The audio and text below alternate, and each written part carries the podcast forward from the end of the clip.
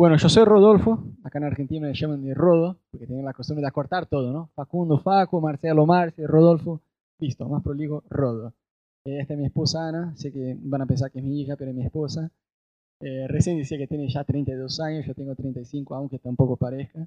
Este, llevamos eh, un poquito más de 10 años de casado.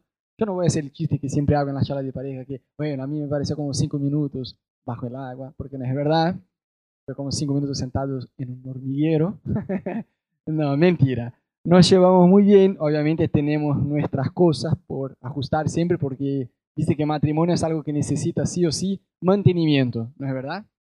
Eh, y la idea es compartir con ustedes algunos tips de algunas cosas que estamos, eh, seguimos descubriendo y aplicando en nuestro matrimonio y hemos visto funcionar en la vida de varias personas. Hoy la charla va a ser un poquito más prolija, porque en realidad ya hicimos otras charlas, no sé cuántos de ustedes llegaron a ver algo en YouTube, ya hicimos, eh, ahí está disponible para escuchar por si quieren. Eh, las otras charlas que hicimos, esta creo que es la sexta charla, ¿no? Ya hicimos cinco. Este, y nada, están ahí disponibles por si quieren escuchar, donde compartimos algunos principios que nos ayudaron y siguen ayudando un montón.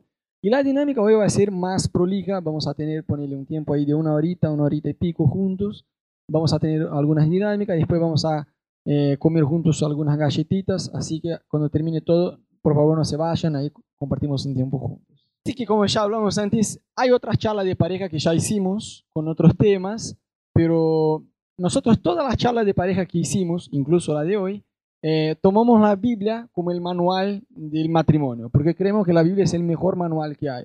No sé cuántos de ustedes ya tuvieron que instalar alguna cosa en casa, sobre todo los hombres, ¿no? Y no se fijaron en el manual. Yo me acuerdo que cuando recién nos casamos, yo me compré una mesa que tenía que armar la mesa y yo no tenía, con ansiedad que tengo, la paciencia de ponerme a leer el manual. Bueno, resultó que tuve que armar y desarmar 25 veces hasta que agarré el manual. Ah, bueno, esta pieza es acá y qué sé yo. Y por ahí va la cosa. Y yo creo que Dios planeó la Biblia para ser un manual para el matrimonio también. Al contrario de lo que muchos piensan, la Biblia no habla solo acerca de pecado, infierno, cielo, Dios, Satanás, eternidad y cosas así. Fíjate que hay un libro en la Biblia que todo el libro habla acerca de una relación sexual de un marido con la esposa. Obviamente no con un lenguaje de la calle, sucio, ¿no? Habla en forma poética, pero fíjate qué copado que es la Biblia. ¿no? Entonces hay un manual que está para nosotros que es la Biblia y en realidad, a pesar de que ya hicimos otras charlas para que ustedes entiendan qué onda el tema este con la charla, yo quisiera hacer solo un repaso de algunas cosas que ya hablamos en otras charlas de parejas, porque existen algunas leyes para el matrimonio. Es decir, eh, vamos a entender ley como un principio que el propio Dios estableció para que uno pueda llevarse bien en el matrimonio. ¿Estamos? Y ya hablamos acerca de, eh, son cinco leyes al total, y ya hablamos acerca de tres eh, otros días, en, otras oportunidades, por si quieren en YouTube lo pueden ver. Este, hoy vamos a hablar solamente acerca de una, pero yo quisiera hacer más que nada un repaso para que ustedes por lo menos tengan la idea eh, completa. ¿Estamos? Bien. Fíjate lo que dice el libro de Filipenses, capítulo 2, del verso 3 al 4. No hagan nada por rivalidad ni por vanagloria, sino estimen humildemente a los demás como superiores a ustedes mismos, no considerando cada cual solamente los intereses propios, sino considerando cada uno también los intereses de los demás. Mira que es un versículo muy prolijo, ¿no? Y si uno aplica, imagínate un, matrimonio así, donde el marido considera a la esposa superior a él mismo en necesidad, ¿no? O sea, voy a preocuparme en suplir las necesidades de mi esposa más que las mías. Entonces, en vez de entrar a casa y decir la pregunta que yo hago toda la noche, que le encanta. Amor, ¿qué vamos a cenar? ¿No? En vez de preguntar eso, decir, amor, ¿cómo fue tu día? Y me controlo. Y después viene, ¿qué vamos a cenar? Pero primero voy a preguntar, ¿cómo fue tu día? ¿Qué querés contarme? ¿No? Es un ejercicio que a nosotros nos recuesta, ya lo sé por experiencia propia. Pero básicamente eh, la primera ley es fijarse en las necesidades del otro. Y por el simple hecho de que el hombre, su forma de pensar y ser es muy distinta a la mujer, son necesidades muy distintas uno al otro, ¿no? Entonces pasa que un gran error que uno comete es creer que si yo tengo esta necesidad, mi mujer tiene la misma necesidad. Y no es así, porque es una mujer, no es un hombre. y al revés también. Entonces quisiera ver con ustedes las necesidades de él. Entonces vamos a hacer solo un repaso. La primera, sentirse respetado, es la necesidad del hombre, ¿no? Eh, dice que no hay nada que moleste más a un hombre que una mujer que le falte con el respeto. Si una mujer le grita a un hombre y se lo hace frente a alguien, es algo que al hombre el tipo se vuelve loco, ¿no? Entonces sentirse respetado, profundamente respetado, es algo que es una necesidad del hombre. Después, sexo. Entonces son cuatro necesidades básicas del hombre. Sexo, sexo, sexo y sexo. No, mentira. Sexo la, una otra eh, necesidad del hombre. Y a veces a la mujer le cuesta eh, entender eso, que el hombre se siente amado a través del sexo, pero sí es verdad, créanme, a nosotros hombres tener sexo es algo realmente importante y a veces para la mujer no es que a ella no le gusta, pero no siente la misma necesidad, ¿no? Si vos te fijas en la ciencia, en la medicina, eh, solo estudiar las hormonas del hombre y de la mujer que ya, ya tenías una idea de la diferencia del impulso sexual de ambos, ¿no? Y eso se refleja en el matrimonio. Si, si va por el marido, tiene todo el día, ya está, no hace falta, ya, ya está, ¿no? Eh, pero por la mujer ya no es, no es igual, no es la misma cosa. Después vimos eh, una otra necesidad del hombre, compañerismo cercano.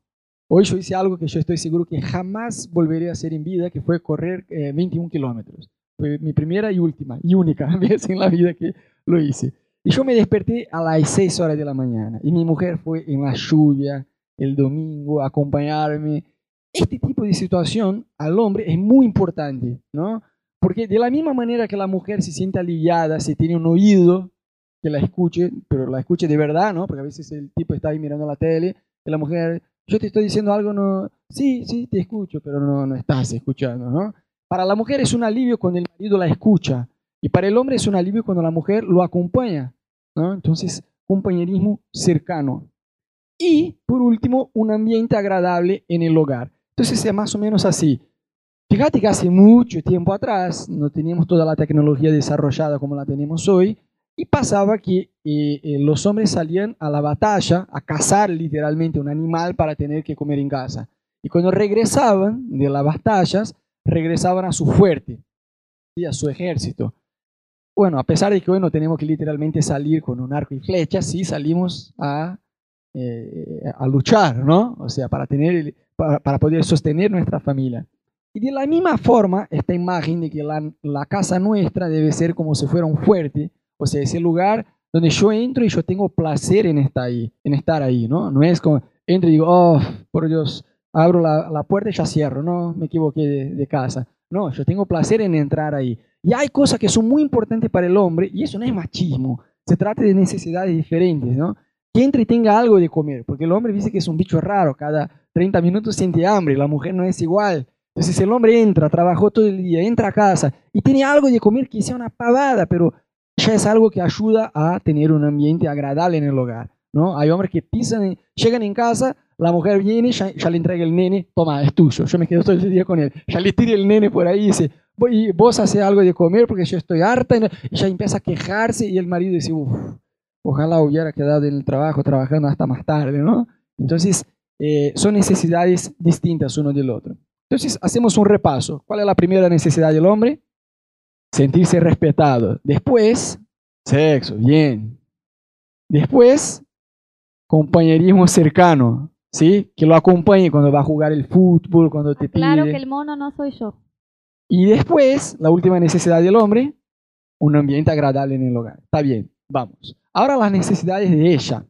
Bueno, la primera necesidad de la mujer es protección. Toda mujer espera estar con alguien que la proteja, con un hombre que la proteja. Y eso va más allá de si viene un chorro por la calle a tratar de robar a tu esposa, que le agarre un cachetazo al chabón. Va más allá de eso.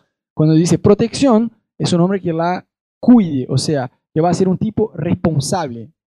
Viste, yo siempre digo a, los chicos que son jóvenes, a las chicas que son jóvenes, si tenés un chabón, puede ser un Brad Pitt, tener una cara de un ángel, pero si el chabón no para en ningún laburo, cada hora está, va uno, va otro, va uno, va otro, y siempre dice, no, porque mi jefe es un desastre, porque esta empresa es un lío, y no al acoso laboral, y es un vago, que no para, no, no se queda en ningún lado muy probablemente vas a tener un marido que no va a parar en ningún empleo, ¿me entiendes? Siempre va a decir, no, porque mi jefe es un desastre, porque la empresa es un desastre. O sea, la mujer no va a tener el sentido de seguridad con un hombre así. Entonces, cuando decimos protección, va más allá del aspecto físico de que alguien la venga a robar y que vos la, la vas a defender con tus manos, sino que, que le proporciona a tu esposa una protección en la vida natural.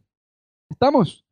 Bien, después, toque físico no sexual. Es importante aclarar el no, porque el hombre dice, ya le das un besito y dice, bueno, vení, no, amor, vamos a jugar un partido de fútbol, ya está. ¿No? No sexual. La mujer, la verdad que a nosotros resulta un poco raro, pero a la mujer sí, a ella le encanta caminar de la mano y que le hagas así. El problema es que nosotros ya hacemos así, ya, mm, y ahí ya nos animamos a ir más allá. Pero está bueno tener eh, romance, ¿no? Romance, porque a veces Dice que el hombre es muy canchero de tener romance a la hora de conquistar a la mujer. Pero después que la conquista, listo, ya está. Ya tuve que remar en dulce de leche, como se dice acá, ¿no? Y después que ya está casado, dice, ya fue. ¿Vos querés que, que yo te dé flores todo el fin de semana? No, eso yo hacía antes, para conquistarte. Ahora que ya conquisté, ya está. Pero romance es algo que a las mujeres, a ellas les encanta. ¿Sí o no? Sí, bien, vamos. Después, comunicación abierta. Viste que a las mujeres le encanta hablar. Yo me acuerdo que mi primer laburo acá en Argentina fue de, call center. Yo entraba en este laburo y tenía un programa que había sido desarrollado en el infierno, que el programa llamaba a la gente sola para vender, eh, ¿cómo era? Seguro de vida, qué sé yo. Y aparte era re caro, nadie compraba, ¿viste? Un desastre. Como vender Barça, nadie lo va a comprar con internet hoy. Entonces era algo así, yo tenía que llamar a la gente y decía, hola señor Josué, ¿cómo andas? ¿Todo bien? Vos tenés un beneficio para ser activado por ser usuario de tarjeta de pi, pi, pi, y ya me cortaba, era así. Y yo me quedaba seis horas porque la gente me cortaba y en diez segundos ponerle el programa ya llamaba a alguien. Y yo tenía que, y me cansaba de hablar. Y yo no podía ni siquiera ir al baño, ¿me entendés? Y es una lógica muy sencilla de entender. Vos hablas un montón, tenés sed. Si tenés sed, tomás agua. Si tomás agua, vas a tener ganas de hacer pis. Y yo no podía ir al baño porque viste que el call center era un desastre. Bueno, resultaba que yo laburaba seis horas así y tenía un break de 15 minutos nomás. En estos 15 minutos yo me sentaba en la cocina y yo me olvidaba del mundo. Yo no quería hablar con nadie. Yo quería disfrutar, estar callado. Y yo miraba a las chicas y hablaban. Yo decía, por Dios, están igual que yo hablando al teléfono. Tiene 15 minutos de break y se ponen a hablar, hablar, hablar. Y es una necesidad. La mujer necesita expresar su ansiedad, sus preocupaciones y si la mujer ve en el marido un oído para que pueda vomitar sus ansiedades, ¿no? Entonces el marido, eh, la mujer llega a casa y me dice, ¿qué vamos a cenar? Y dice, ¿cómo fue tu día?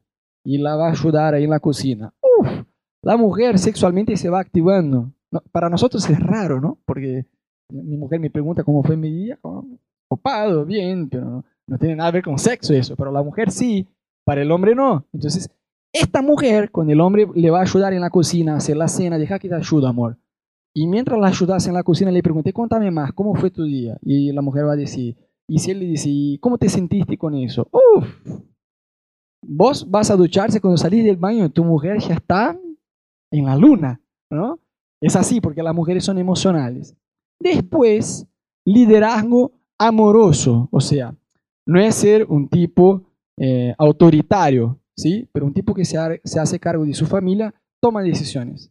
Las tomas de decisiones, el chabón se hace cargo, resuelve las cosas. Se rompe el caño de la casa. El chabón dice, no, habla vos con el vecino, no, habla vos con el vecino, no, vos sos el hombre. Habla vos, que sos el varón, con el vecino, para que arregle las cosas. Hay que averiguar algo en el banco. Bueno, averigua vos. Hay que entrarse en un coso de alquiler. Hay que firmar el contrato. Que vos sepas lo que está en el contrato, ¿me entendés? Son cosas que corresponden a nosotros y que, le trae a la mujer este, seguridad. Entonces, haciendo un repaso, la primera necesidad de la mujer, protección. La segunda, toque físico, no sexual. Mira la cara del, del tipo, pobre tipo. Después, comunicación abierta. Aunque tenga ganas de hacer eso con tu esposa, no lo hagas, deja que hable. Y después, liderazgo amoroso. Muy bien. Y después de eso seguimos para la segunda ley que vimos eh, ya en charlas pasadas, que es la ley de la prioridad. Así que quiero leer con ustedes un versículo que está en Génesis 2, 24 y 25. Basado en este versículo, así que si están tomando nota, tomen nota de ese versículo, porque basado en esto sacamos las cuatro leyes del matrimonio que vamos a hablar y que hablamos en todas las charlas. Ese es un pasaje de lo que estableció Dios cuando hizo el primer matrimonio de la Biblia. Entonces Dios crió al primer hombre, a la primera mujer y dijo, va a existir el matrimonio. Y ahí empezó el lío, en serio. Desde el primer matrimonio ya empezó el lío. Y Dios, cuando estableció ese primer matrimonio, estableció algunos principios para que la cosa funcionara bien. Entonces la Biblia dice así, por tanto, el hombre dejará a su padre y a su madre y se unirá a su mujer, y serán una sola carne. Estaban ambos desnudos, el hombre y su mujer, y no se avergonzaban. Fíjense que ahí dice, antes de decir que el hombre y la mujer se van a unir para formar una pareja, dice que van a dejar padre y madre. ¿Qué quiere decir eso? Esa es la ley de la prioridad. La ley de la prioridad dice que cuando Dios estableció el matrimonio, entonces cuando Dios diseñó y planeó que un hombre y una mujer vivieran juntos bajo el mismo techo para constituir una familia, al momento que ellos se casaban, o sea, al momento que ellos se unían, pasaban a ser la persona más importante de la vida uno del otro. Lo que para algunos es un poco difícil de entender si vienen de una cultura donde la familia es muy importante. Entonces mi papá, mi mamá me cuidaron yo me casé, tenía 23 años. Entonces viví 23 años en la casa de mis papás. Yo soy la única mujer y la más chica. Y fui la primera a casarme. Así que imagínense lo que fue, lo que lloró mi papá, mis hermanos. Y Rodo vivió 25 años en la casa de sus papás. Se casó conmigo cuando tenía 25 y tenía que dejar su familia. Cuando uno viene de esa circunstancia, tiene la impresión de que la familia es lo más importante porque mis papás son los que me cuidaron, los que me protegieron, los que me eh, suplieron mis necesidades financieras, todo eso, como ahora otra persona va a pasar a ser lo más importante. Pero si no aplicamos ese principio, de hecho, si rompemos esa ley, todas las cosas en el matrimonio van a empezar a ir mal porque vamos a invertir un orden que el propio Dios estableció cuando creó el matrimonio. Entonces Dios dijo, mira, primero el hombre y la mujer van a dejar sus papás y su familia. Y eso no significa que van a dejarlos físicamente o que van a dejar de estar con ellos o cuidarlos o respetarlos, amarlos, sino significaba que el, orden de prioridad ahora cambió. Que hasta el día 10 eh, de enero de 2007, que fue mi último día soltera, mis papá y mi mamá eran mis prioridades. Y a partir del 11 de enero de 2007, todo pasó a ser mi prioridad. Esa es la ley de la prioridad, hay mucho para hablar de eso, pero les hago un, resumen para que puedan entender un poco de lo que ya fue hablado. Y más allá de la ley de la prioridad, también hablamos acerca de la ley del esfuerzo. Dice que las leyes, o sea, estos principios, sacamos todo de la Biblia y de un versículo solo. Y la Biblia habla mucho más allá de este versículo. Entonces imagínate la riqueza que nos tiene ahí para que uno pueda aprender acerca de este tema, ¿no? Entonces dice, después de dejará a padre y a madre, dice, y se unirá a su mujer. Y una, una cosa no pasa sin la otra. Porque a veces dice que hay parejas que intentan unirse uno al otro, pero sin dejar a los papás. Y eso no pasa, no hay forma. Y bueno, hay que ser, como Ana decía, este tema de, la prioridad, de tener la coherencia, porque dice que a veces uno dice, ah, yo no quiero que mi papá y mi mamá se metan en mi matrimonio. Pero bueno, ellos te pagan todo. Entonces, independizarse de los papás, eh, sobre todo en el sentido financiero de la cosa, eh, es muy bueno. Y después dice, se unirá a su mujer. Viste que eh, la palabra en el original, una cosa es agarrar. Agarrar. No, agarrar algo no, no me cuesta absolutamente nada. Pero la palabra en el, original no dice solo como que agarrar. Tiene la connotación, el sentido de aferrarse en algo. Y aferrarse en algo te cuesta todo. Te cuesta esforzarse por eso. Si vos te fijas, matrimonios de éxito y matrimonios que son un fracaso, ellos tienen exactamente los mismos problemas. No hay, vos no mirás un matrimonio de éxito y decís, che, pero a ellos no le pasa eso, esto y lo otro, a mí me pasa. No, matrimonio de fracaso y matrimonio de éxito, ambos tienen exactamente las mismas dificultades.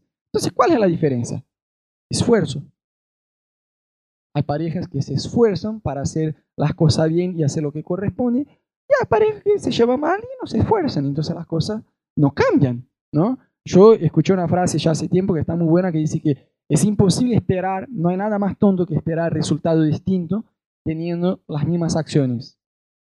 La cosa no va a cambiar, tenés que cambiar la acción para tener eh, otro resultado. Entonces, esforzarse, eso requiere de nosotros eh, la disposición de volver a hacer las mismas cosas que hacíamos cuando estábamos enamorados. En el libro de Apocalipsis, en la Biblia, vemos Dios enviando cartas a, a las iglesias. Y hay una iglesia que Dios dice, mira, yo veo la perseverancia que ustedes tienen, yo veo todo lo que ustedes hacen de bien, pero ustedes han dejado el primer amor. Y a veces eso pasa en el matrimonio. Entonces, cuando uno se enamora, hace cosas locas, ¿sí o no? Yo me acuerdo de una época en, mi ciudad, cuando yo conocí a Ana, ya hace tiempo, porque estamos casados hace 10 años, pero yo me enamoré de Ana ya hace como 15 años, algo así, 14, 15 años. Este, y era una época que yo no tenía un mango ni siquiera para, para comprarme un jabón, pero yo quería estar con Ana. Y el problema es que Ana vivía lejos de mi casa. Ponerle que como si fuera acá, no sé, Puerto Madero, Liniers, no es cerca, ¿no? encima de mi ciudad tenía muchos montes. Yo me agarraba un skate, porque yo no tenía ni siquiera plata para, para el colectivo, iba en skate a la casa de Ana. Hoy Ana me dice, amor, vamos a comprar pan junto conmigo allí en el kiosco. No, olvídate, tómatela, andate vos. Pero en aquella época yo iba en skate 30, 40 kilómetros a ver ella. Porque pues yo estaba recontra enamorado. Cuando uno está enamorado, se esfuerza, pero no le resulta difícil. Pero como ya dijimos, el matrimonio requiere esfuerzo, entonces uno hay que esforzarse por hacer las cosas bien. No es que todo te resulta fácil. El periodo, y eso es comprobado científicamente, del enamoramiento tarda aproximadamente dos años. Entonces, en estos dos años vas en skate a ver la, la persona que estás enamorado, pero cuando pasa el periodo de enamoramiento, uno dice, oh, vamos a comprar pan, no, olvídate, tómatela. ¿Por qué? Porque requiere esfuerzo, entonces ya no te resulta tan fácil. Uno tiene que seguir esforzándose. Y hay gente que está adicta a la sensación de estar enamorado con alguien. Por eso es muy común eh, ver relaciones que tardan aproximadamente, aproximadamente de dos a tres años. La persona se enamora, se hace todo que tiene que hacer porque está recontra enamorado. Cuando pasa el periodo de dos años, y tiene que empezar a hacer lo que tenía que hacer sin resultarle fácil, o sea, esforzándose, dice, bueno, ya no te amo más. ¿Cuántos ya escucharon eso, no? ¿Cuántos ya dijeron eso, no? Ya no te amo más, ya no, el amor ya se fue, capaz que antes yo te amaba, ahora las cosas ya no son iguales, capaz que, no sé, ya no nos amamos más. No, el tema no es no amarse más, el amor es una decisión, pero pasa que el periodo de enamoramiento uno hace cosas absolutamente locas, locas, locas, locas. Yo estoy seguro, si yo les pregunto a ustedes la historia de ustedes, voy a escuchar distintas locuras, ¿no? Habrá chicos que van a decir, che, yo me enamoré de una chica de Curitiba, yo era de Río de Janeiro, yo me... ¿no? Pero después que pasa el periodo de enamoramiento, uno tiene que esforzarse para seguir haciendo las cosas como corresponde. Es decir, si vos quieres volver a sentir las mismas cosas que sentías antes, cuando recién se conocieron, tenés que volver a hacer las mismas cosas que hacías antes. Sabiendo que eso requiere esfuerzo, porque a las mujeres les cuesta un poco más. La mujer piensa, no, pero si él me ama, las cosas tienen que fluir sola. Pero no es así. Requiere esfuerzo. Entonces, eso sirve tanto para el hombre cuanto para la mujer. Bueno, estas leyes de las necesidades de él, de ella, de la prioridad y del esfuerzo, eh, hablamos ya de tres leyes. Ya, todo eso ya hablamos en otras charlas de parejas. Eh, pero hoy quisiera hablar con ustedes de una otra ley que está basada en el mismo versículo, que es la ley de la posesión. ¿Qué es la ley de la posesión?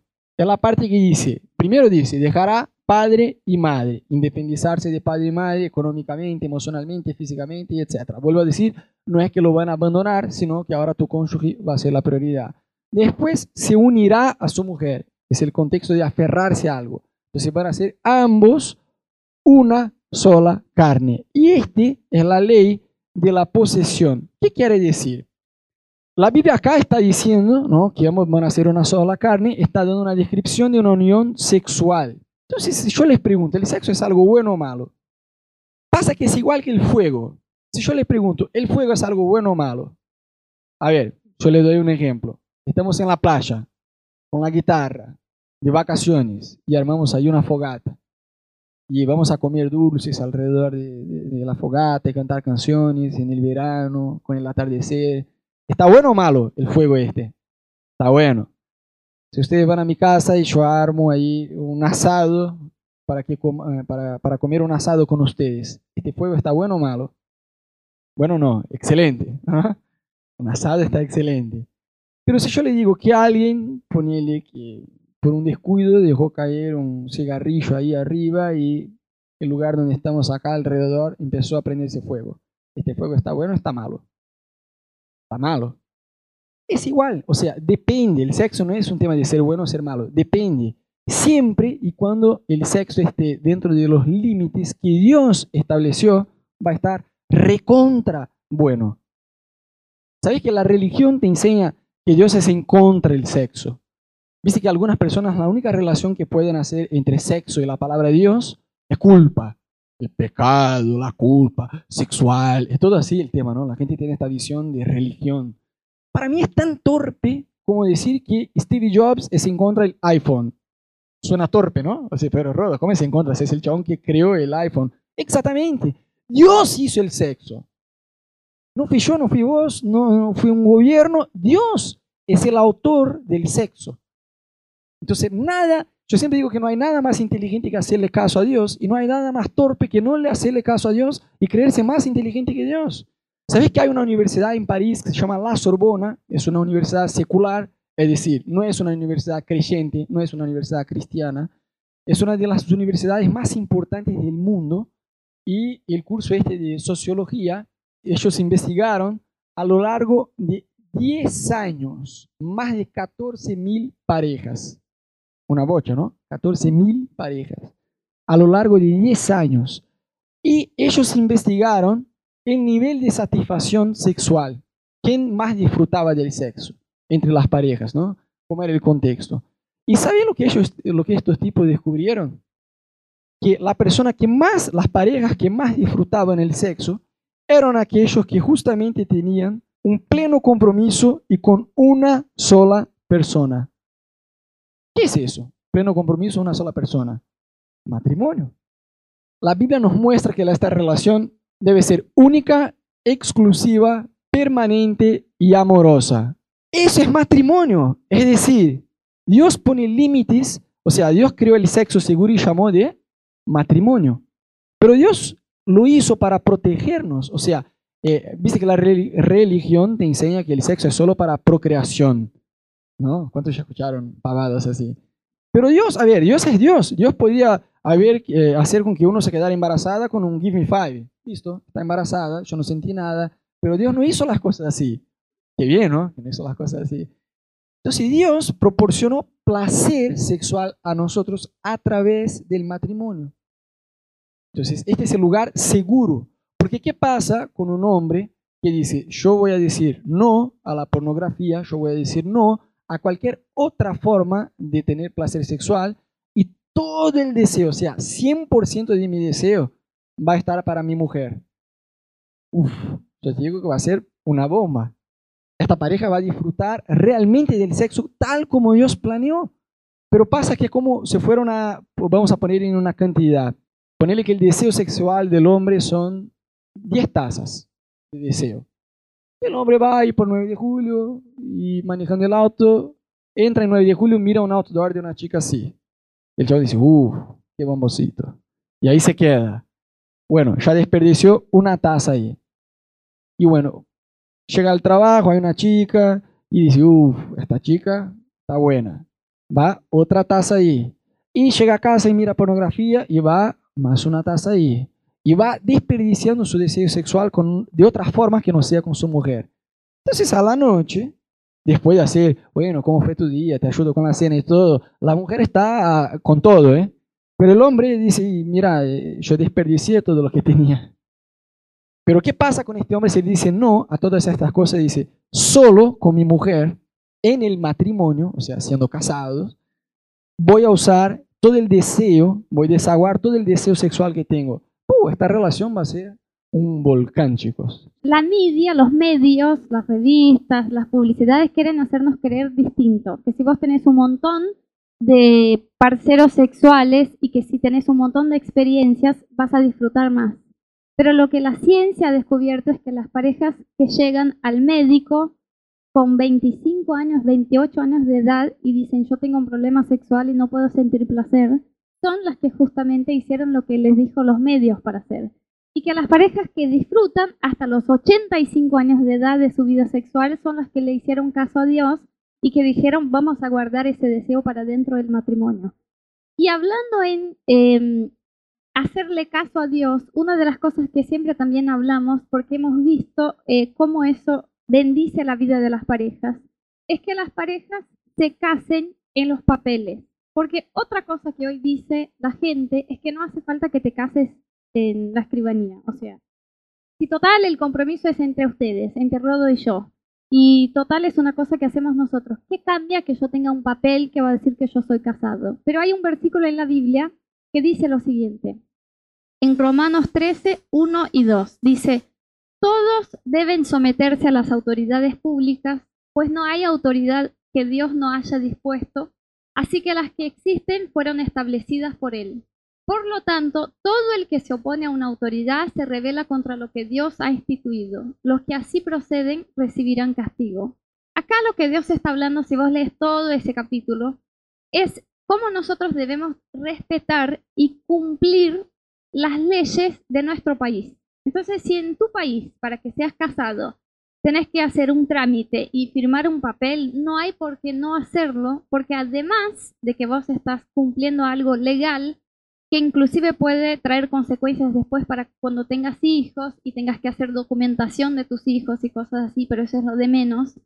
Eh, estás haciéndole caso a Dios porque estás diciendo ese compromiso que tengo yo con Rodo y que para nosotros es de por vida, yo voy a hacerlo legal delante de los hombres también para cumplir con lo que Dios me está diciendo. Entonces, sí es distinto que vos estés viviendo hace 10, 15 años con alguien y no seas casado eh, legalmente y que lo firmes y lo hagas legal porque entras bajo otra, eh, otro lugar de obediencia para con Dios en tu matrimonio. De una forma prolija, ¿cuál sería el gran problema de tener relación sexual antes de casarse o sin estar casados? ¿no? Más allá de no hacerle caso a Dios, es decir, de tener un manual y ser eh, testarudo como yo a la hora de armar la mesa y no mirar el manual que dice, o sea, imagínate que vas a comprar un iPhone y hay una forma de cargar el teléfono. Pues, no, yo conozco una otra forma que mejor. Y por ahí se rompe. La garantía no te va a cubrir, ¿sí o no? Yo así, mira, yo te fabriqué, yo te lo di, yo te di un manual que decía cómo debería cargar el teléfono. Vos quisiste ahorrar para no comprar el cargador original de Apple y te compraste ahí en el barrio chino de 15 mangos, nada. Se te va a romper y no te va a cubrir la garantía. Es más o menos así la cosa. Entonces, más allá de no hacerle caso a Dios, que sería ignorar el manual del fabricante, el gran problema de uno tener varios parceros y no tener un compromiso pleno con una sola persona, que es la definición de matrimonio según la Biblia, es que uno no desarrolla la capacidad de pensar como el primer versículo que leímos, de cada uno no considerar solo sus necesidades, sino del otro. Tiene mucha esta relación de esto es mío, esto es tuyo. Y no funciona así, porque dice que la sociedad quiere hacernos creer, la prensa, Clarín, quiere hacernos creer que el sexo es solamente una unión física y nada más. Pero no es verdad. La Biblia dice que más allá de la unión física es una unión emocional y es una conexión espiritual. Por esta sencilla razón, personas que tienen una mala experiencia sexual muy negativa, a veces se genera un trauma a través de eso, porque no es simplemente una unión física, es una unión eh, emocional y espiritual también. Y pasa que como ya comentamos antes, la religión pone mucho así en contra Dios del sexo. Y yo mirando la Biblia digo, es todo lo contrario, ¿no? Dios es el, lo más capo que hay para enseñarnos cómo disfrutar de este tema. Entonces hay versículos que yo personalmente a mí me encanta. Quisiera mostrarles uno solo para que tengan una idea. Proverbios 5 de 18 a 19. Bendita sea tu fuente, goza con la esposa de tu juventud. Es una gacela amorosa, así que es un elogio, un elogio bíblico, decir, vos sos una gacela hermosa. Está bien, es una cervatilla encantadora. Que sus pechos te satisfagan siempre. Mira qué obscena la Biblia, ¿no? Que tus pechos te satisfagan siempre. Que su amor eh, te cautive todo el tiempo. La Biblia está diciendo acerca de que de placer sexual, no solo la procreación como la religión X dice.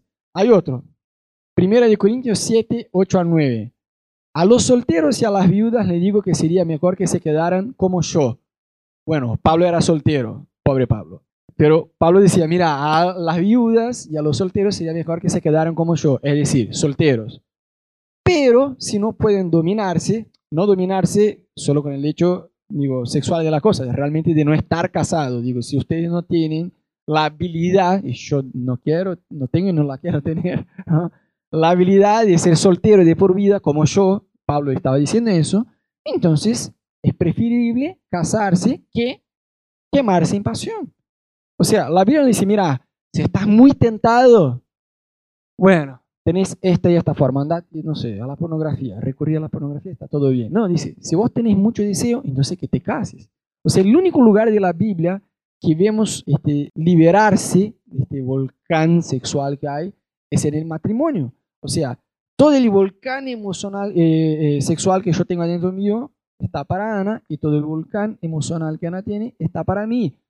esta es una relación eh, con fuego. Entonces, eso está muy bueno tener en cuenta. Miren lo que dice 1 Corintios 7:4. Dice así, la mujer ya no tiene derecho sobre su propio cuerpo, sino su esposo, y tampoco el hombre tiene derecho sobre su propio cuerpo, sino su esposa.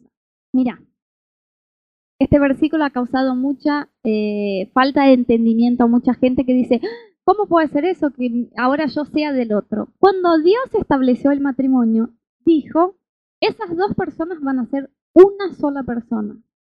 No dijo, esas personas van a ser muy cercanas. No dijo, esas dos personas van a ser muy íntimas sino que dijo que van a ser una persona. Y es tan intenso lo que Dios estableció para el matrimonio que luego Dios dice, y la Biblia nos enseña, que lo más íntimo que tenemos, que es nuestro cuerpo, iba a ser compartido. Y el único lugar donde uno comparte su propio cuerpo es en el matrimonio. Nadie hoy se despertó, desayunó, miró afuera, dijo, lluvia, por ahí está fresquito, es lindo tomar lluvia en el cuerpo, y salió desnudo. Nadie salió de casa desnudo. Y si salís desnudo, por ahí un policía te va a decir, che, te llevo al hospital psiquiátrico y... Porque nuestra intimidad no es para todos. Nosotros no mostramos nuestro cuerpo para los demás. ¿Cuánto más dar y compartir nuestro cuerpo con alguien? Eso es muy íntimo y solo hacemos con una persona, que es nuestro marido o nuestra esposa. Y la ley de la posesión lo que nos quiere enseñar es lo siguiente.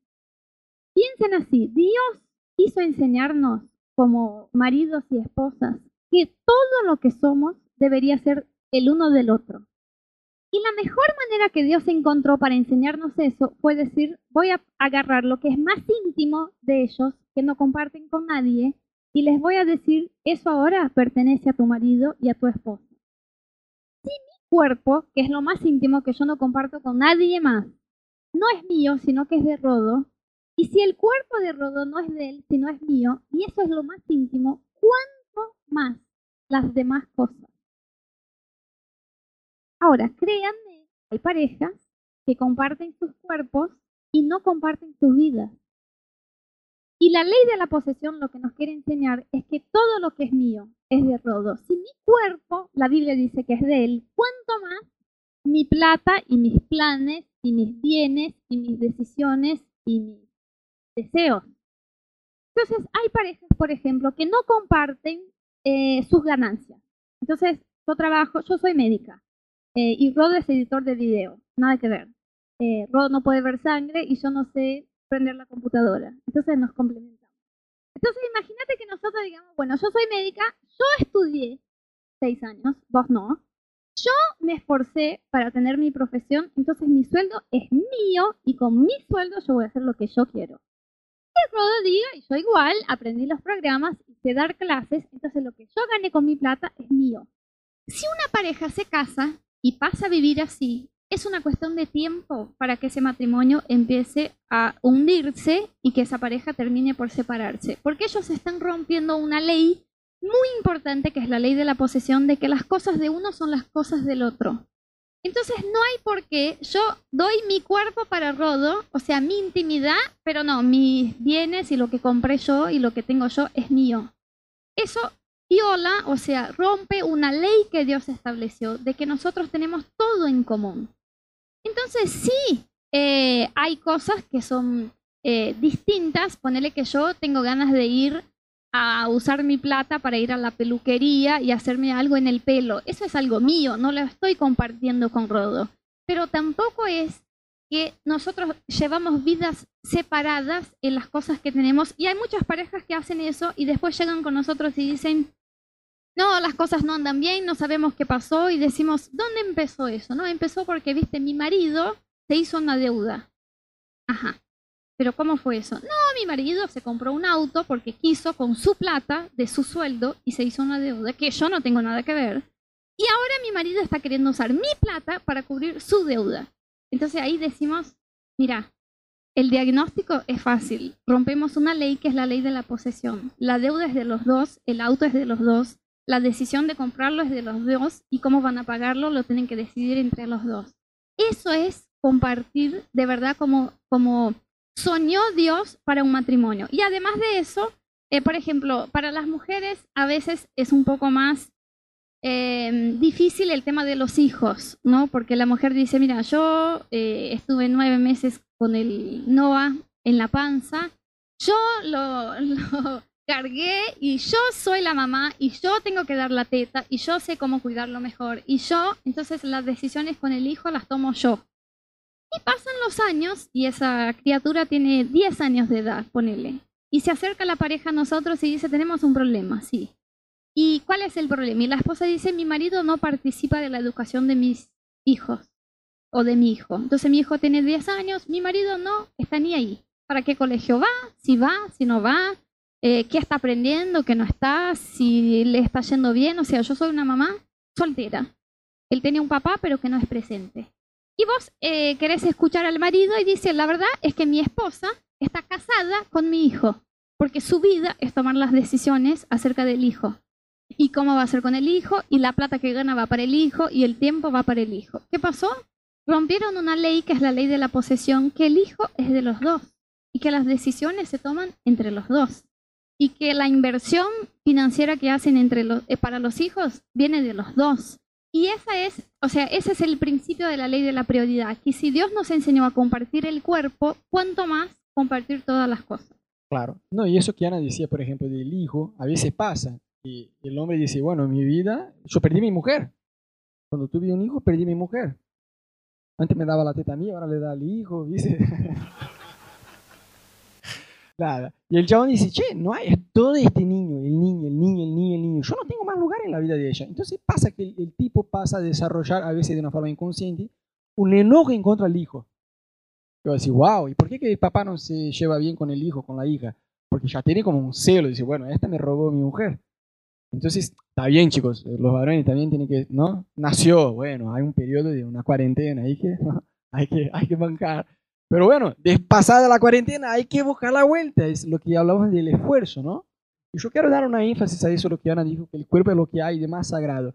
Es muy fácil darse cuenta de eso si miramos a los niños hoy en día, ¿no? O sea, un niño, ponele que a partir de dos años ya, hoy es responsabilidad de los papás enseñar al hijo, mira, tus partes íntimas son tuyas. Porque dice que el niño levanta, las hijas, eh, ¿no? Las niñas levantan la, ¿cómo se llama? La pollera y todo, y muestran de todo, porque son niños. Entonces es responsabilidad del papá decir, no, mira, eso es tuyo. Eso es lo que hay de más sagrado. Y es más, si alguien te lo pide para ver o para tocar, lo que vos tenés que hacer es orar internamente a Dios que te dé coraje y decirle muy fuerte a no. Y de ahí te vas corriendo hasta alguien que vos conozcas y sea de confianza y contarle todo lo que te pasó. ¿Sí o no? ¿Está bien enseñar eso a los hijos? ¿Sí o no? Debemos enseñar. ¿Por qué? Porque tenemos muy en claro que el cuerpo es lo que hay de más sagrado y de lo más privado que hay. Y si en el matrimonio yo comparto lo que yo tengo de más privado que es eh, mi cuerpo, aún más las otras cosas. Por eso no tiene sentido que el marido diga, bueno, yo te voy a dar una clase. Eso es una billetera ¿eh? de un hombre. No se toca, no se pide, no se mira, acá tengo todas mis tarjetas, eso es mío. Y en otras palabras está diciendo, me casé para estar solo, ¿no?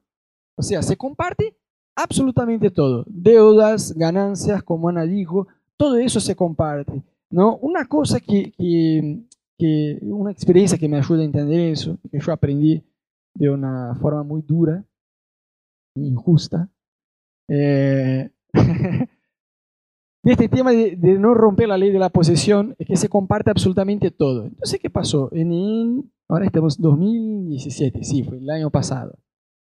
Viste que la casa estaba un lío, estaba muy desordenada, eh, veníamos en una, en una rutina muy, muy dura con todo. Y yo veía que Ana, aunque quisiera, no llegaba a arreglar todas las cosas de la casa. Entonces yo tuve una brillante idea. Yo voy a arreglar toda la casa, pero es más, más allá de arreglar todo, porque hasta ahí va, ¿no? La mujer va a decir, dale, Rodo, vamos, vamos, vamos. Ahí yo pensé, bueno, pero más allá de, de limpiar la casa, de lavar todo, de arreglar todo, yo voy a poner otra onda en la casa, voy a cambiar la disposición de los muebles y todo. Bueno, yo pensé que estaba dando mi mejor, chicos. Ustedes no saben, yo me desperté a las 6 horas de la mañana.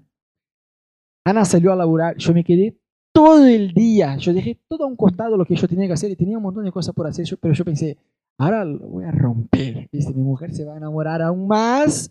Arreglé toda la casa, limpié. Y yo soy muy exagerado en todo lo que hago. Entonces yo pasé aspirador, ponerle como cuatro veces. ¿viste? Dejé la casa como un hotel, así, posta. En este día me acuerdo que salía a almorzar con Andrés y le decía a Andrés, ¿te acordás? Tengo que volver a casa rápido porque tengo un par de cosas para hacer. Voy a hacer una sorpresa, nada, la voy a romper. Bueno, arreglé todo, pero ahí me emocioné y dije, bueno, muevo el sillón para acá, la mesita para acá. Y a Ana le va a encantar, yo pensé, ¿no? Bueno, resultó que Ana llegó a casa, yo la busqué en el trabajo y cuando estaba, y yo pensé sin chicos, la reacción que yo esperaba que Ana iba a tener, ¿no? que iba a abrir la casa y decir, ¡ay, amor, amor, amor, vení, vení, yo te amo, ay, qué hermoso! Yo pensé que iba a ser así la reacción de ella, ¿no? Yo estaba como, sí, amor, viste qué genio que yo fui, sí, no, no sabes, yo estoy muerto, tengo dolorito del cuerpo, me tomé todo el día haciendo, pero sí, dame un beso, yo merezco, yo soy tu héroe. Bueno, resultó que yo le dije, bueno, amor, la casa está un poco sucia, antes de abrir la puerta, porque quería poner más onda en la sorpresa, ¿no? La casa está un poco sucia, pero yo te ayudo a arreglar. Entonces Ana abrió, estaba impecable la casa, pero cuando abrió y prendió la luz, dijo, ¿qué es eso? Así, así, ¿qué es eso? Y yo pensé, no, no, no, no, no, no, no, no, no, no, no, no. me miró con una mirada así que salía rayo de su ojo, ¿viste? ¿Qué es eso? Y yo pensé, uff, eso, no, eso yo no esperaba. Y yo dije, no, dije yo, no, no, ¿qué es eso? No, no, eh, eh, yo limpié, yo no sabía qué contestar, porque pensé, y la sorpresa, y ay, amor, qué hermoso mi niño, te va a dar un. Y yo pensé, qué garrón. Y yo, no, amor, mira, yo quise cambiar un poco las cosas. Vos habías dicho que quería cambiar. Sí, yo quería cambiar las cosas, con vos que sea, pero no así que llegue y tengo otra casa. Yo decía, sí, pero está más arreglada, está más hermosa. Yo limpié, yo pasé aspirador. Y yo empecé a enojarme, como, por, por Dios. No, pasé aspirador cuatro veces. ¿Sabés lo que es eso? El hombre pasa aspirador cuatro veces en el año, ¿no? Yo pasé en un día cuatro veces y limpié. No, no, no, ¿sabes? Yo pensé, listo, no arreglo más esta casa, ¿no?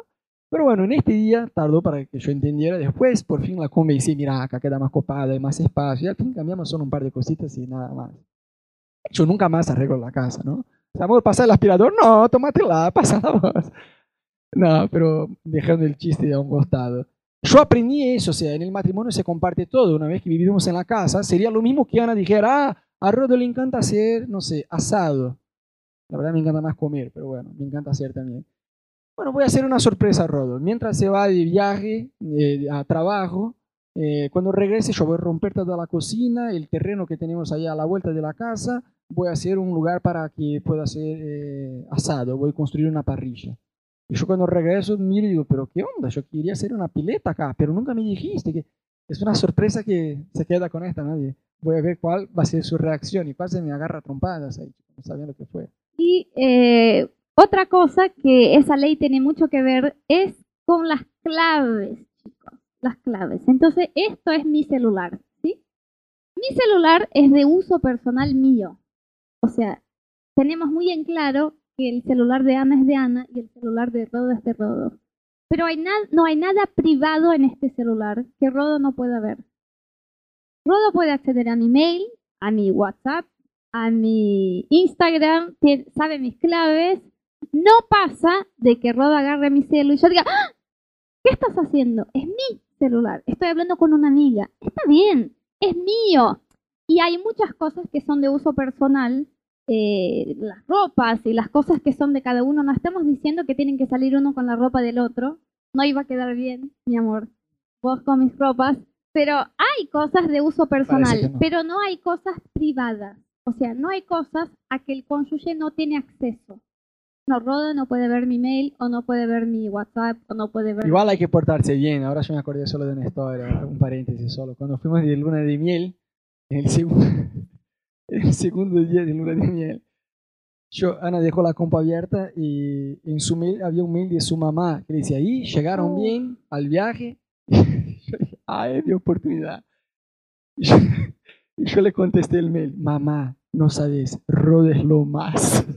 Eso- Y ella no, contestó, siguió, siguió. Es "No un hombre entendí". increíble, fue una noche que no sabes, pa, pa, pa, pa, pa. Y entonces yo no sabía. Y al otro día me contesta mi mamá y solo me pone, me alegro. Y yo digo, Fue mamá, Rodo. me alegro. Y cuando abro el mail digo, no, mamá, te escribió Rodo. Así que no tanto compartan las cosas, ¿sí?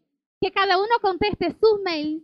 Pero que no, chicos, no hay un matrimonio con secretos. ¿Me entendés? Si vos tenés cosas, hemos visto parejas que la mujer no tiene idea de cuánta plata tiene el marido en el banco, de cuántas cuentas tiene, de cuántas de cuántos bienes tiene y el marido no se la cuenta a ella, o al contrario. Entonces, cuando uno empieza a tener secretos y a decir, eso es privado, eso no te lo muestro, eso es mi clave y la manejo yo y eso manejas vos, estamos rompiendo una ley que nos va a llevar, al principio no parece algo tan grave, no parece peligroso, decir, sí, nomás es una cosita en mi celu que no le muestro a mi mujer o a mi marido, pero son como poner dos líneas lado a lado que no son paralelas, casi son paralelas, pero no son. Una está un poquito más para la derecha. Deja pasar 10 años en esas líneas. Al final vas a ver que una está a 10 kilómetros de distancia de la otra. Esas pequeñas cosas que no compartimos y empezamos a decir, no es todo lo que mío que tiene que ser de él o de ella, son los que al final nos llevan a dividirnos como pareja. Claro, porque dice que hay cosas que eh, lastiman el matrimonio y hieren las personas, ¿no? Es decir, más allá de una traición, de un adulterio, el mismo nivel de decepción pasan con otras cosas cuando rompes este principio. Ponele, como Ana dijo, las finanzas, o sea, cómo vamos a manejar nuestra, nuestra vida financiera. Me acuerdo de la historia de una, de una pareja que la mujer, por su propia cuenta, se metió a hacer un par de negocios y hizo un par de deudas. Y cuando estaban ahí buscando consejo con el pastor, va la pregunta, ¿no? Y bueno, ¿y cuánto debes a la mujer, no? Y la mujer dijo, no, yo tenía miedo de decir delante del marido, ¿no? Y él dijo, bueno, ¿a quién debes? Entonces po- pone, vamos a empezar a escribir a todas las personas que vos hiciste deudas. Y la mujer empezó, este, el otro, el otro, y el marido la miraba, este, y este, y este, y este. La mujer debía plata como que a 20 personas. El marido se recontra enojó porque en su cabeza pensaba que era como para dos, tres personas como mucho, y la mujer debía a todo el barrio. Entonces, es un tema porque no manejaban juntos la parte financiera, ¿me entendés? O sea, e- es totalmente sin sentido, ¿no? Si vos pensás, duermen en la misma cama, comen la misma comida de la hela- heladera, duermen en el mismo departamento, usan el mismo auto, usan el mismo placar, pero tienen cuentas por separados, o sea, cuentas por separado. Me casé para estar solo, es el lema de esta persona. Entonces, está bueno aprender a compartir todo. Y cuando decimos todo, ¿qué quiere decir? Todo. Ponele, más allá del aspecto financiero eh, de ganancias o deudas. Por ejemplo, herencia. Pero si no, mi mamá que se murió, no fue la tuya. Yo manejo la plata como, como se me cante. Y no, yo soy casado. Entonces, ok, yo tengo una herencia, puedo tener planes, pero vamos a charlar porque somos casados. Y una vez que somos casados, tenemos que sí o sí aprender a charlar. Ese es un tema para una otra charla, ¿no? Porque viste que a veces pasa, eh, no sé cuántos tienen hijos cuántas veces ya, ya te pasó eso, ¿no? Que tu hijo está jugando así, vení, ahora deja el juguete y vení a almorzar. ¿Cómo reacciona? Sí, papá, sí, acá está el juguete, vamos a almorzar. No, yo quiero, yo quiero. Dice, pero ya es solo para comer, en un cachito ya va a volver. No, pero yo quiero. Y se enoja y se tiran al piso. Pero ¿por qué no saben charlar? Y a veces hay parejas que es así. La primera discordancia que, no, que tienen, ¡puf! no saben discordar. A veces, yo me acuerdo que en los primeros años de casado, usted ven a Ana así chiquita, tranquila, pero ustedes no tienen idea cuando ella, cuando ella se enoja, por Dios. Cuando tenía discordancia, o sea, yo pensaba A, ella pensaba B, ella empezaba, empezaba a hablar así y se enojaba y, y me empezaba a interrumpir. Y yo decía, uff, por Dios. Entonces yo decía, está bien, tenemos que aprender a discordar de una forma amigable. Está bien que pienses al revés que yo, no somos, no tenemos el mismo cerebro, Dios nos hizo de una forma distinta. Pero charlemos, pero charlemos sin interrumpirse, tranquilos, con paz, con madurez emocional. No puedo decir, no, y, no dejo, y, y, me recaliento. No, tranquilo, calmate, hablamos tranquilos. Vos vas a exponer tu punto de vista, yo voy a exponer mis pensamientos, y charlando juntos, tranquilos, sin paz, vamos a llegar a una conclusión juntos. ¿Está bien? Entonces a veces Ana empezaba a enojarse, yo decía, yo decía y ella empezaba a reírse, yo decía, está bien, yo te voy a escuchar, yo no te estoy diciendo que vamos a hacer, yo te estoy diciendo solo porque me parece hacer eh, que esta forma es la mejor. O puedes decir la tuya, pero deja que concluya la mía. Entonces por ahí empezamos a aprender a, arreglar cuando no había, cuando no estábamos de acuerdo con algo, ¿no? Entonces como Ana decía, obviamente hay cosas de uso personal, pero nada es privado. O sea, mi celular es de, uso, es de uso personal mío, es mi celular, pero no es privado mío. Mi mujer puede mirar lo que quiera. ¿Me entendés? Tu ropa interior. Bueno, es uso personal tuyo. Espero que nadie esté con la ropa del otro. Bueno, capaz, no sé. Algunos se animan a hacer tantas cosas, no anda a saber. Pero digo, todo es compartido, nada es privado, ¿me entendés? O sea, la ley de la posesión es me casé para estar juntos y todo lo vamos a compartir juntos. O sea, no habrá secretos. ¿Qué tema? Vos no podés hablar con tu cónyuge. Tus miedos, tus sueños, tus dificultades, tus traumas, todo es compartido. Si no, no tiene sentido. Y lo que, para mí, lo que genera ese compartir todo es mucha confianza y seguridad en esa relación. Entonces muchas veces vemos parejas que sí eh, tienen una vida sexual que comparten, pero nada más que eso. Y sentimos mucha inseguridad, tanto en la mujer como en el hombre, uno en el otro. Y cuando vos preguntas, pero ¿por qué no confías en tu marido en tu esposa? dice, porque no comparto nada con él.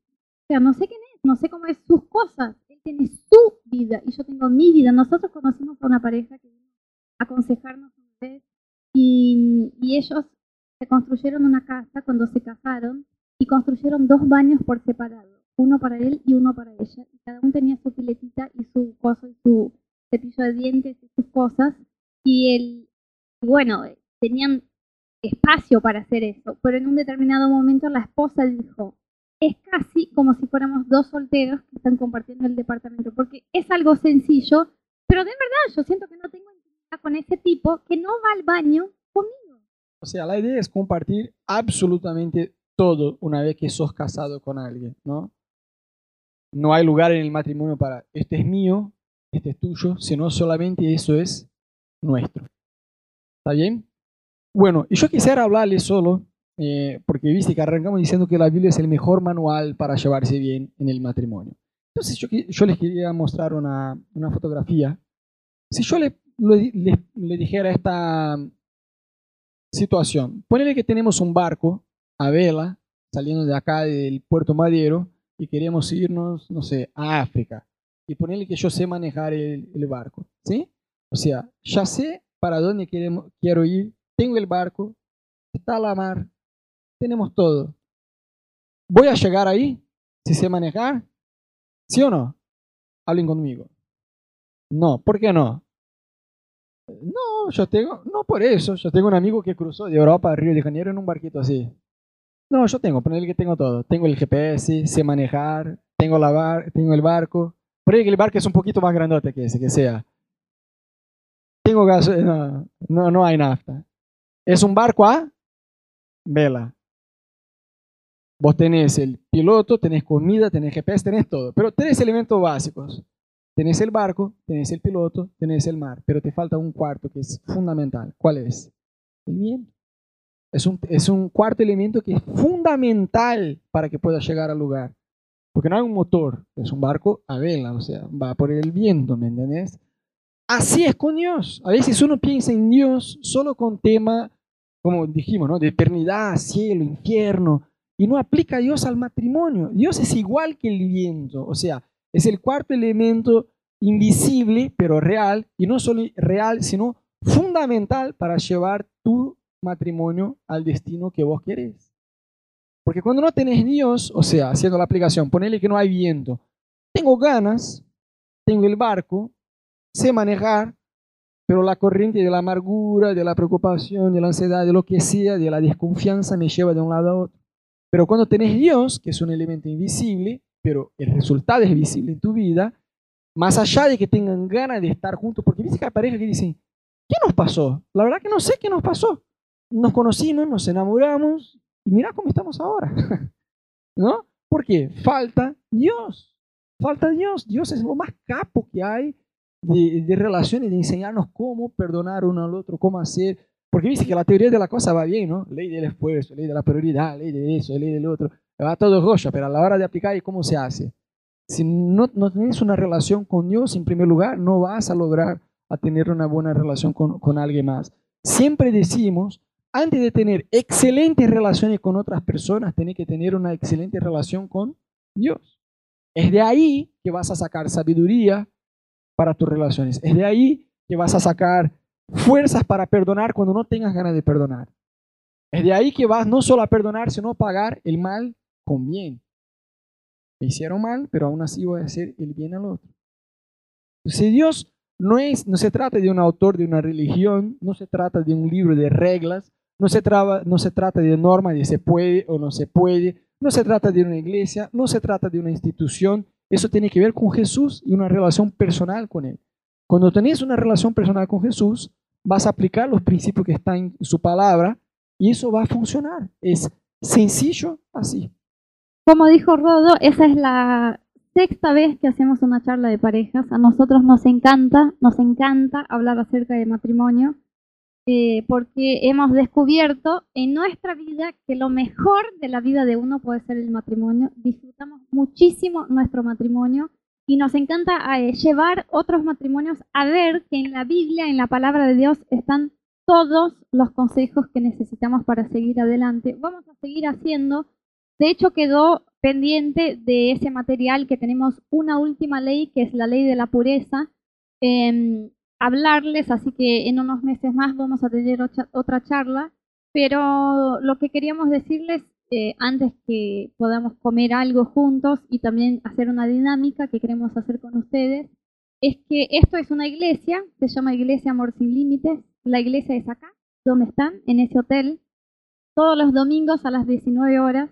No tiene cara de iglesia y no es para tener porque eh, hemos descubierto eh, para acercarnos a Dios no hace falta un paquete o una estructura de religión, eh, así que creemos que podemos encontrarnos con Dios de una manera muy sencilla y estamos muy empeñados a llevar otras parejas y jóvenes y personas de esa ciudad a tener una relación personal con Jesús. Esa es nuestra pasión.